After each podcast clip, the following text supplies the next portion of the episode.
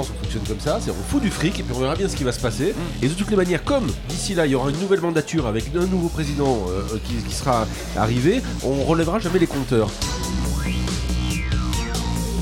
Le podcast des éclaireurs, les enjeux cachés d'Internet. Salut tout le monde et bienvenue dans le 22e épisode du podcast des éclaireurs. Chaque semaine, le décryptage de l'actualité connectée avec Fabrice Epelboin. Salut Fabrice. Salut. Et Damien Douany. Salut Damien. Bien le bonjour. La question du jour, peut-on créer des licornes propulsées par des fonds publics? On revient sur l'histoire du 18 septembre dernier, France Digital Day. Et ce jour-là, à l'Elysée, euh, notre cher président Macron annonce euh, le Next 40, le top des startups françaises à fort potentiel, qui peuvent devenir des licornes. Et pour ça, on va les aider. Et euh, 5 milliards sont mis sur la table, 5 milliards qui viennent d'investisseurs institutionnels, essentiellement des, des assureurs notamment. 5 milliards qui vont permettre de passer le cap des investissements plus lourds, celui qui manque en France, c'est-à-dire quand on commence à parler de 50, 100 millions, 200 millions, et que les Français ne sont pas capables d'assumer. La question du jour, c'est est-ce que l'État doit venir glisser son nez dans un marché qui est un marché privé à 100% a priori pour faire en sorte qu'on ait des licornes Est-ce que le public peut créer des licornes Globalement, après on va rentrer dans les détails, est-ce que vous y croyez ou pas à cette histoire On va peut-être rappeler la façon dont a été constituée la liste du Next 40. hein. Oui C'est le carnet d'adresse d'un copain. Ouais. Donc on n'a pas eu des critères de sélection du genre il faut avoir tant d'employés ou tant de machin ou tant de performance. ou- Non, c'est juste le carnet d'adresse d'un copain. Donc c'est c'est les amis qui s'arrosent de fric entre eux. Euh, c'est un grand classique, hein, c'est pas du tout propre à Macron, ça a toujours fonctionné comme ça en France. Et ça a donné de tellement bons résultats dans le numérique qu'on a décidé de continuer. D'ailleurs, il y a dans le Next 40 des gens qui ont disparu de la circulation. Quant, par exemple. Non, non, ils ont jamais été. euh, ils étaient pressentis, mais euh, ils ont eu quelques soucis cet été. euh, ce qui nous a d'ailleurs valu des menaces. euh, Pas dans- comme à beaucoup de monde. Suite à un podcast euh, où on parlait de, Des de petits mouvements d'énervement. Des petits mouvements. Oui, non, mais vu, le nombre de personnes qui ont été menacées, c'est sûr que ça passe. Alors, il y a le. Next 40 et puis le French Tech 120. Comme ça, ça fait plus de contents. Oui, ça c'est la version, mais en fait ça c'est la version euh, ça- en- en école des fans. En fait, vous n'avez pas été dans la première série, donc on va quand même vous rajouter. Complètement. On- vous que- avez un, un lot de compensation à quoi? Un million? Allez.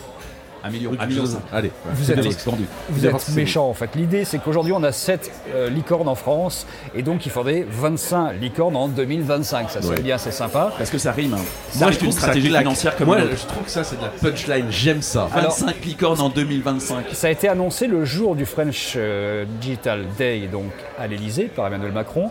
C'est marrant parce que le 6 décembre dernier, il y avait à HEC Paris une conférence qui s'appelait 25 licornes en 2025 à laquelle participait Jean-David Chamboredon en fait. Donc c'est une idée qui euh, semble tout droit, et c'est sûrement une bonne idée d'ailleurs, hein, euh, issue de- du lobbying de France Digital. Il vaut mieux qu'ils été choper les placée. idées, c'est Chamboredon, que de les inventer eux-mêmes. hein. C'est Ah, plutôt je une bonne idée. C'est plutôt, c'est plutôt une bonne idée. Chamboredon sait de quoi il parle. hein. Ouais, il sait de quoi il parle et je pense qu'effectivement il a plutôt des bonnes idées. Euh, J- c'est. JDC, on dit JDC, on dit plus Chamboredon. Hein. Alors juste une petite chose quand même sur les critères de sélection théoriques. Théorique. Les critères de sélection, normalement, c'est trois critères de sélection. Le premier, c'est les sociétés technologiques non cotées valorisées plus d'un milliard de dollars. Ouais. Deux, start-up ayant réalisé une levée de fonds supérieure à 100 millions d'euros les trois dernières années. Et trois, chiffre d'affaires supérieur à 5 millions d'euros pour le dernier exercice avec une croissance annuelle moyenne d'au moins 30% sur les trois derniers exercices. Quel que soit le critère de sélection, est-ce que le fait que l'État intervienne pour combler, je le répète ma question, un trou dans la raquette de l'investissement Bah, sur fait- certaines boîtes en France est une bonne ou une mauvaise idée Parce que la réalité, c'est que quoi si l'État l'alternative hein si l'État fait ça, c'est parce que les investisseurs institutionnels enfin, assez privés ne sont privés. pas capables de le faire en France. Voilà. Et qu'à chaque fois, on va chercher du pognon en Russie ou aux États-Unis ou en Israël. le ou problème pour moi, c'est que ça, montre- ça démontre les- les- l'inefficacité de le- de- d'une d'une éventuelle politique européenne sur le sujet, euh, puisque globalement, en gros, euh, chaque pays est obligé de se démerder pour essayer de faire quelque chose. De base, j'ai envie de dire, c'est pas une mauvaise idée sur le papier. Pourquoi pas? Après tout. Euh, De toute façon, on est habitué en Oui, France oui, d'avoir euh, des logiques comme ça de, de- de- de financement. Après tout, pourquoi pas? La question, c'est comment ça va être fait. S'il n'y avait pas cet esprit de copinage systématique en France, pourquoi pas avoir ce genre de politique sur des trucs rationnels avec une politique d'investissement à long terme? Mais ça n'est jamais le cas.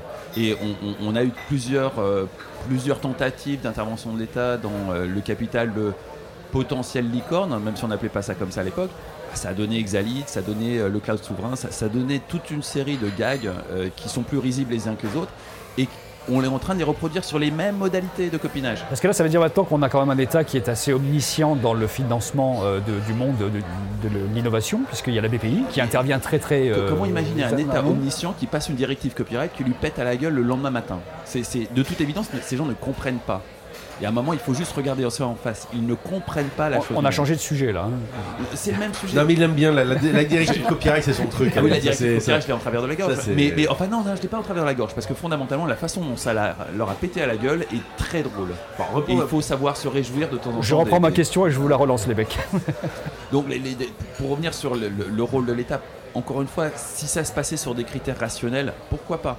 Et sur d'autres secteurs d'activité, ça se passe sans doute sur des critères beaucoup plus rationnels. Et à la fois, je pense qu'il est important aussi, quand on regarde la liste, il y a des boîtes qui Mais- sont bien. Il y a Oui, des belles boîtes, faut pas Il y a des super boîtes. mais j'ai pas dit que non, tous très clairement. Ah, il y a des super tout boîtes. Il y a des boîtes qui doivent être soutenues et qui ne doivent pas partir ailleurs. Et C'est puis au milieu évident. de tout ça, on se demande quand même. Il y a des trucs, euh, c'est plus. euh, Il y a des trucs. Il y a des trucs. Donc on, va gaspiller probablement, je sais pas, euh, un chiffre au pif, hein, entre 15 et 50% de- du pognon qui va être déversé là-dessus sera en pur gaspillage pour les copains.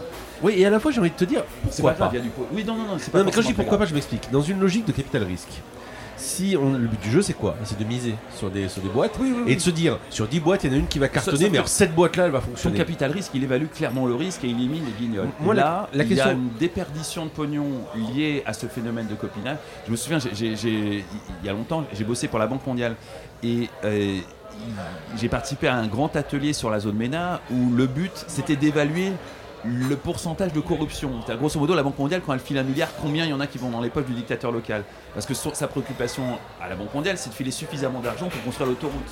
Donc eux, ils sont pas là pour lutter contre la corruption, ils sont là pour l'anticiper et donner suffisamment de pognon pour que ça ne grève pas le projet.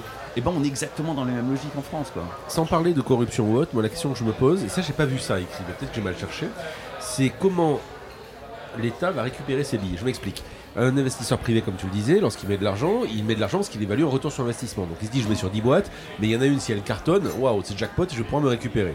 La question est, parce qu'en France on fonctionne comme ça, c'est on fout du fric et puis on verra bien ce qui va se passer. Et de toutes les manières, comme d'ici là il y aura une nouvelle mandature avec un nouveau président euh, euh, qui, qui sera arrivé, on relèvera jamais les compteurs. Moi ce que je voudrais savoir, c'est est-ce que dans l'argent qui sera distribué ici, il y aura éventuellement une possibilité de l'État de récupérer de, de l'argent? Est-ce qu'il y a des prises de parole? Est-ce qu'il y a des prises de, pardon, de, de, de, de, de part dans la boîte ou autre? Voilà. Pour, pour les dire autrement, le jour où l'État veut faire une exit stratégie, comment on se démerde pour garder la souveraineté sur ses boîtes? Et ne vrai. pas vendre à Google et Amazon Alors, il y a deux questions qui se posent. Moi, depuis le temps que je suis les startups, j'ai vu qu'il y avait des trous dans la raquette sur les euh, 1 million, 2 millions de levées. 300 000, ça se faisait, Business Angel, voilà. 1, 2 millions, c'était compliqué il y a encore quelques années. Ça a été résolu, maintenant c'est facile. Ensuite, il y avait le cap 5-10 millions qui était compliqué. Aujourd'hui, c'est assez résolu, c'est plus facile. Donc, on a finalement ce trou-là de 100 millions aujourd'hui. Est-ce que finalement, euh, le système des euh, investisseurs privés en France n'est pas en train d'apprendre, et ce qui est normal, en même temps que le jeu se pratique et euh, finalement, ça, ça donne une espèce d'impulsion pour dire, bon, les mecs, il faut y aller. Il faut vous faire grossir, il faut créer des nouveaux fonds et il faut être capable de mettre 100 millions là-dedans. C'est la première question.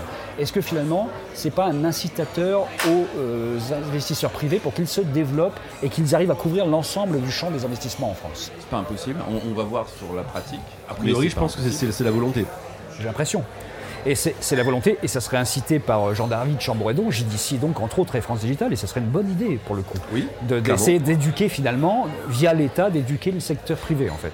Là où je suis plutôt optimiste, en général, je suis plutôt naturel optimiste, c'est que euh, je pense qu'il y a quelques années, je suis pas sûr que ça aurait fonctionné. Là aujourd'hui, quand même, le système de capital risque est plutôt bien, bien foutu maintenant en France. Ça fonctionne.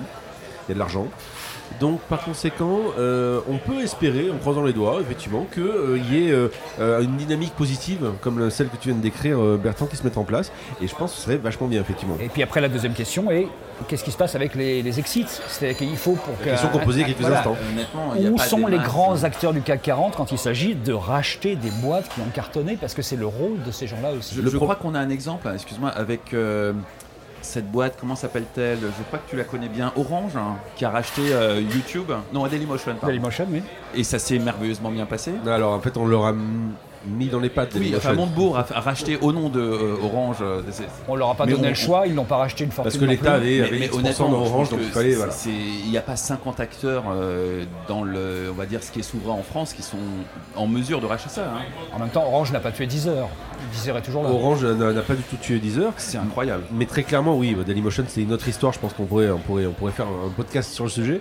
Euh, mais, très, On a deux trois billes là-dessus. voilà, mais, très, mais très clairement, euh, très clairement, oui, tu as raison. Aujourd'hui, l'État était obligé d'utiliser des sociétés dans des domaines plus ou moins connexes, euh, comme pour essayer de faire en sorte. Il y en a quelques-unes. Voilà. Mais pas grand chose au final. euh, Si on peut passer différemment, si ça peut peut fonctionner différemment, c'est pas forcément une mauvaise idée. Alors, je reprends ma question, celle qu'on posait au début. Peut-on créer des licornes propulsées par des fonds publics? Oui ou non la réponse Moi, je pense que oui. C'est pas impossible. Euh, en termes d'efficacité du capital, j'ai des gros doutes, mais c'est pas impossible. ouais. Bon, on a déjà fait un podcast, vous vous souvenez, euh, c'était le numéro 15, qui était euh, en 2025. Ben là, euh, on en refera un peut-être. On essaiera d'imaginer en 2025 s'il y a vraiment 25 licornes. On pourra faire ça. Quels seront les 25 25 Quelles oui, sont les licornes, 25 licornes. licornes 25. Hein, On va faire ça très très Absolument. prochainement. Merci Fabrice, merci Damien, à la semaine prochaine. À la semaine prochaine.